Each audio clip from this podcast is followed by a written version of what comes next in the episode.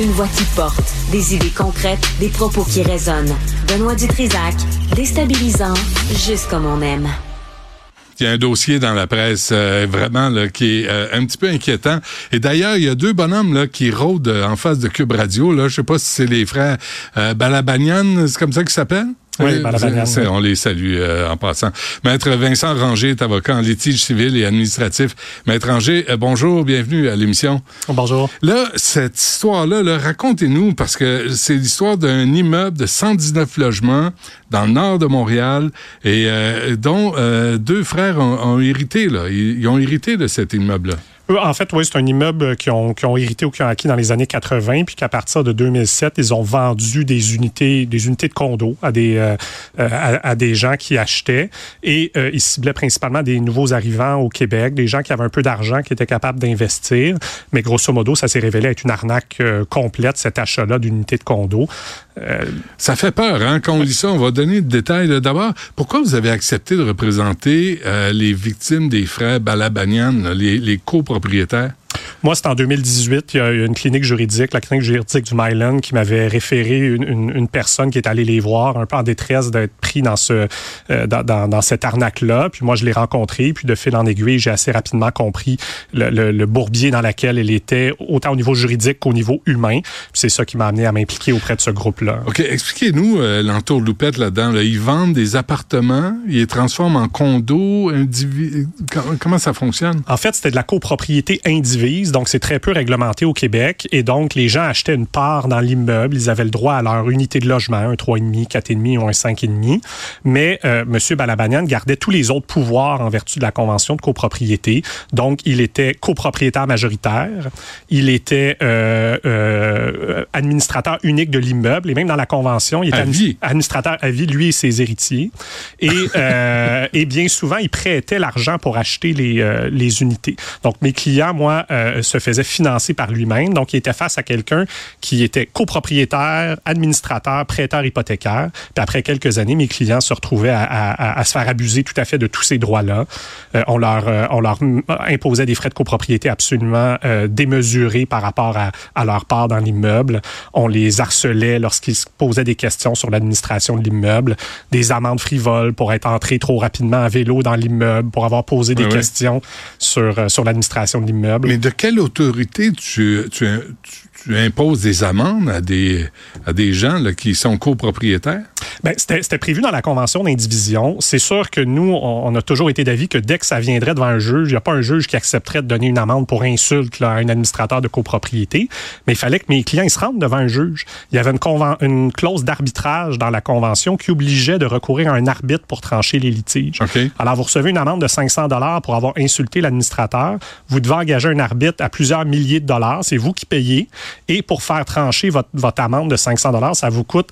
Il y a un, des, un de mes clients, Andrew Jensen, qui a dépensé des dizaines et des dizaines de milliers de dollars pour s'opposer à ces amendes-là, d'avoir retenu la porte de l'ascenseur, d'avoir entré trop rapidement à vélo, d'avoir posé des questions sur la gestion financière. Et pendant des années, lui a été euh, a investi tout son argent juste à se défendre contre des attaques frivoles. C'est une histoire de fou. Ah, c'est une histoire d'horreur. C'est Tristan Poliquin, euh, qui, euh, Péloquin qui sort ça dans la presse. Mais, mais de, comment se fait que ces, ces deux frères-là, le Balabanian, connaissaient toutes les entourloupettes possibles, tous les, les trous dans la loi? Euh, je peux pas savoir comment ils connaissaient ça, mais c'est sûr que c'était une arnaque qui était très bien montée. C'était vraiment légalement, il, se faufilait dans toutes les, les, les, failles légales, à la fois le droit à l'arbitrage au Québec, à la fois euh, d'avoir des conventions de copropriété qu'on peut modeler comme on veut, euh, à la fois on a le droit de faire des prêts hypothécaires à d'autres gens, mais quand on cumule tout ça, ça devenait très clairement abusif. Là. Euh, donc c'était, oui, c'était, quand même un, génie ça, mais un génie du, du côté sombre. À, à quel taux savez-vous? Est-ce que ça frisait le prêt usuraire? Non, les taux hypothécaires n'étaient pas abusifs pour des prêts comme ça. C'est juste qu'à un moment donné, quand les, mes clients se plaignaient de l'administration de l'immeuble, on résiliait leur prêt hypothécaire. Donc, on leur demandait de rembourser tout le prêt. Puis, euh, mes clients ne pouvaient pas aller chercher des prêts ailleurs parce que l'administrateur ne payait pas les taxes de l'immeuble. Donc, vous faites ben, briser votre prêt hypothécaire. Vous avez, en fait, vous êtes à risque de vous faire saisir votre unité. Puis, vous n'avez pas d'autres avenues que, que, d'essayer de vous battre avec les abus judiciaires qui, euh, que mes clients ont subis pendant des années. Et ces clients-là pouvaient tout, euh, perdre? Ah oui, tout perdre du jour au lendemain là, si... Euh, si euh, S'ils ne soumettaient pas à la tyrannie des frères Balabanian. C'est c'est quelque chose, je lisais, Maher Balabanian, il y a Jean puis Maher. Oui, le propriétaire, c'est Maher Balabanian, qui est aidé par son frère. Possède près de 80% c'était dans l'article de la presse de l'immeuble, sa part de frais fixes de copropriété, les assurances des frais d'entretien, pareil à celle d'un copropriétaire d'un toit et demi. En fait, les augmentations. Ils faisaient des augmentations. Puis, par exemple, en 2015, que mes clients ont témoigné au, procès, c'est qu'ils imposent, mettons, 2600 dollars pour payer la dette de l'immeuble, des dettes accumulées. C'est 2600 dollars par personne. Fait que vous avez un condo dans l'immeuble, vous payez 2600 dollars. Puis lui a 90 euh, condos, il paye aussi 2600 dollars de, frais de copropriété, de, de, frais pour combler la dette. Fait que c'était une méthode qui était euh, très clairement abusive. Mais ben pour la faire déclarer abusive, mes clients ont dû engager un arbitre, payer des dizaines et des dizaines de milliers de dollars pour qu'un arbitre euh, reconnaisse que c'était illégal. Comment c'est, d'abord, euh, étranger, comment s'est produit la première rencontre, puis comment vous êtes ramassé à représenter les autres? Oui, moi, euh, assez rapidement, j'ai analysé le cas de, la personne qui était venue me voir, Salwa Sadek, puis j'ai assez rapidement vu quel était le, montage juridique qui avait été fait, puis j'ai rapidement compris que ça allait être un cas extrêmement complexe et que c'était un cas dramatique pour les personnes qui vivaient là. Puis de fil en aiguille, j'ai rencontré les autres, euh, les autres copropriétaires, c'est comme ça que tout le monde m'a fait confiance pour mener ce dossier-là. Puis je les remercie d'une certaine manière parce que ça prenait de la confiance pour eux de dire, de croire que le système judiciaire québécoois allait leur donner raison en bout de compte, parce que mmh. pour plusieurs d'entre eux, il y avait beaucoup de désillusions envers ce que le système pouvait faire. Cinq ans? Oui, cinq ans et demi. ouais. cinq, ans, cinq ans et demi? Euh, vous, vous avez eu peur? Ben oui, moi j'ai subi des, des, des, menaces, là, effectivement, personnelles, des, des, plaintes euh, au barreau à mon endroit, plein de types d'intimidation. Mais c'était ce que mes clients subissaient depuis des années et des années. Eux, eux subissent, subissaient ce harcèlement-là euh, des fois quotidiennement depuis des années. Dans cet immeuble-là, il y a plein d'anomalies qu'on pourra jamais relier euh, à, à, une personne précise, mais mes clients ont témoigné qu'ils retrouvaient des clous en dessous de leurs pneus de voiture quand ils essaient de partir le matin, du vandalisme dans leur véhicule. tout ça, des, des, disons, des événements anormaux dans le contexte. Et, l'immeuble était mal entretenu, ce que j'ai lu. Oui, oui, c'est un immeuble que, que, que, selon mes clients, il n'y a rien qui s'était fait depuis dix ans. Le toit coule. Dans un étage de mes clients, la moisissure, c'est tout le tour. Là. Il, y a, il, y a, à peu près un pied de moisissure tout le tour des murs extérieurs parce que le toit n'a jamais été changé, puis parce que l'administration de l'immeuble faisait rien. Euh, moi, ce que mes clients ont, dit au procès, c'est qu'ils étaient, ils étaient en quelque sorte là pour, pour payer et pas pour recevoir rien de l'administration, juste pour payer plus que leur part. Puis, euh, ultimement, se faire racheter les unités euh, au rabais à la fin, parce que c'était souvent ça qui arrivait. Euh, les gens se faisaient tellement harceler, il y en a une qui est venue témoigner au procès, se faisaient tellement harceler qu'ils décidaient de laisser leur unité à M. Balabanian, puis écœuré, puis ils s'en allaient sans, sans la vendre, sans obtenir l'argent en retour qu'ils avaient investi. Mais, Maître Ranger, comment ça qu'il n'y a pas d'inspecteur de la ville? Comment ça qu'il n'y a pas de, de personne pour protéger les droits des copropriétaires? Parce qu'ils connaissaient pas leur recours? Euh, c'est une bonne question. Je me suis posé la question pendant toutes ces années-là, comment ça, ce système-là avait été mis en place, puis qu'il n'y a personne qui avait tiré la, sonnette d'alarme. Je pense que ça a tombé dans un peu toutes les craques de tout le monde. Mes clients avaient fait des plaintes, par exemple, à la Chambre des notaires, ça n'avait pas été retenu. Mes clients appelaient la police, la police trouvait que c'était une affaire civile, donc il n'allait pas s'en mêler. On dirait que tout le monde s'en lavait un peu les mains. Mais la violence, là, il y, a des, y a une femme là, qui dit il m'a traité de pute devant ma fille. C'est deux, deux petits gros euh, euh, deux petits gros violents, ça. Hum.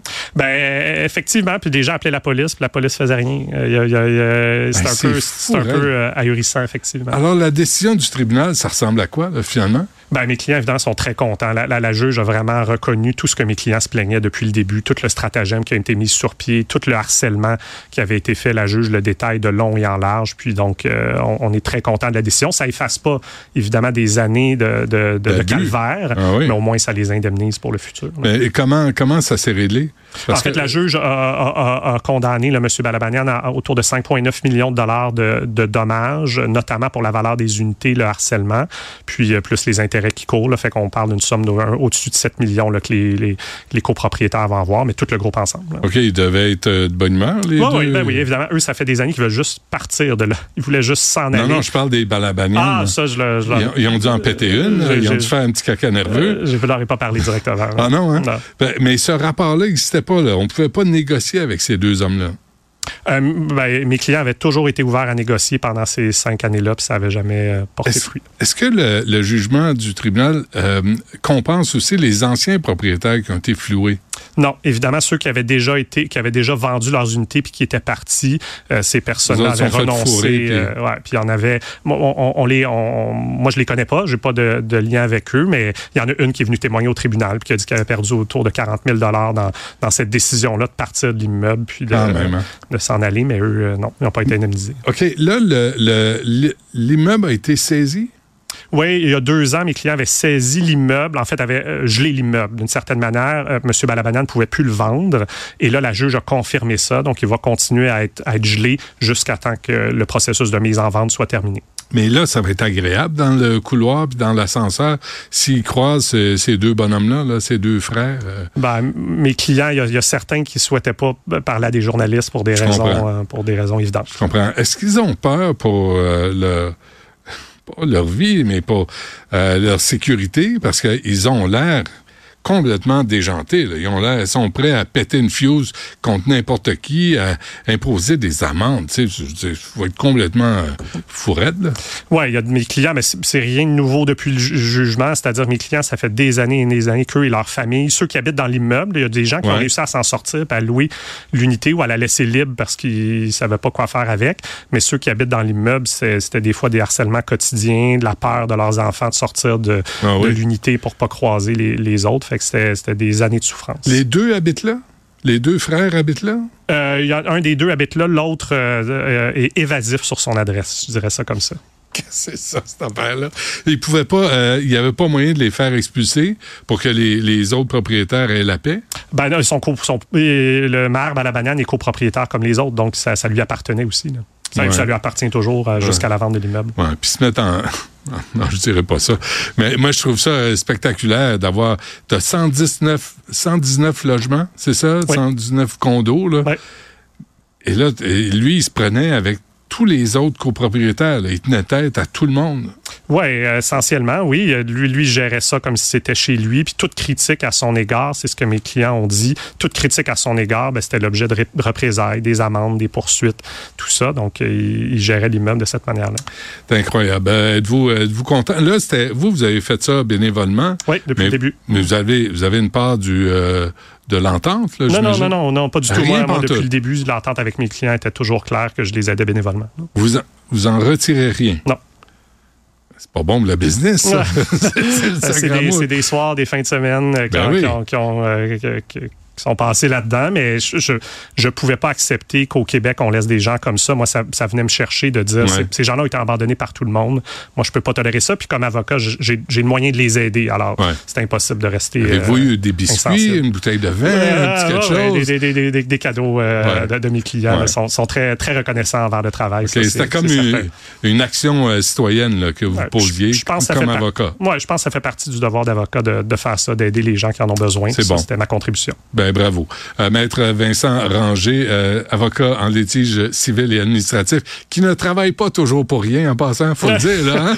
Parce que Non, non, j'ai des clients, je- comme tous les avocats, Ben je oui. travaille aussi, euh, j'ai des, des- des clients Ouais. privés, mais je, je pense que tout le monde est capable d'en prendre un peu bénévolement pro bono pour aider ouais. les gens. Puis la satisfaction aussi d'avoir sorti ces deux frères-là, puis d'avoir obtenu une certaine justice pour tous les gens, c'est quand même, ça doit être quand même le fun. Oui, oui, c'est très. Je suis aussi content que mes clients, que cette affaire-là un bon dénouement. C'est bon.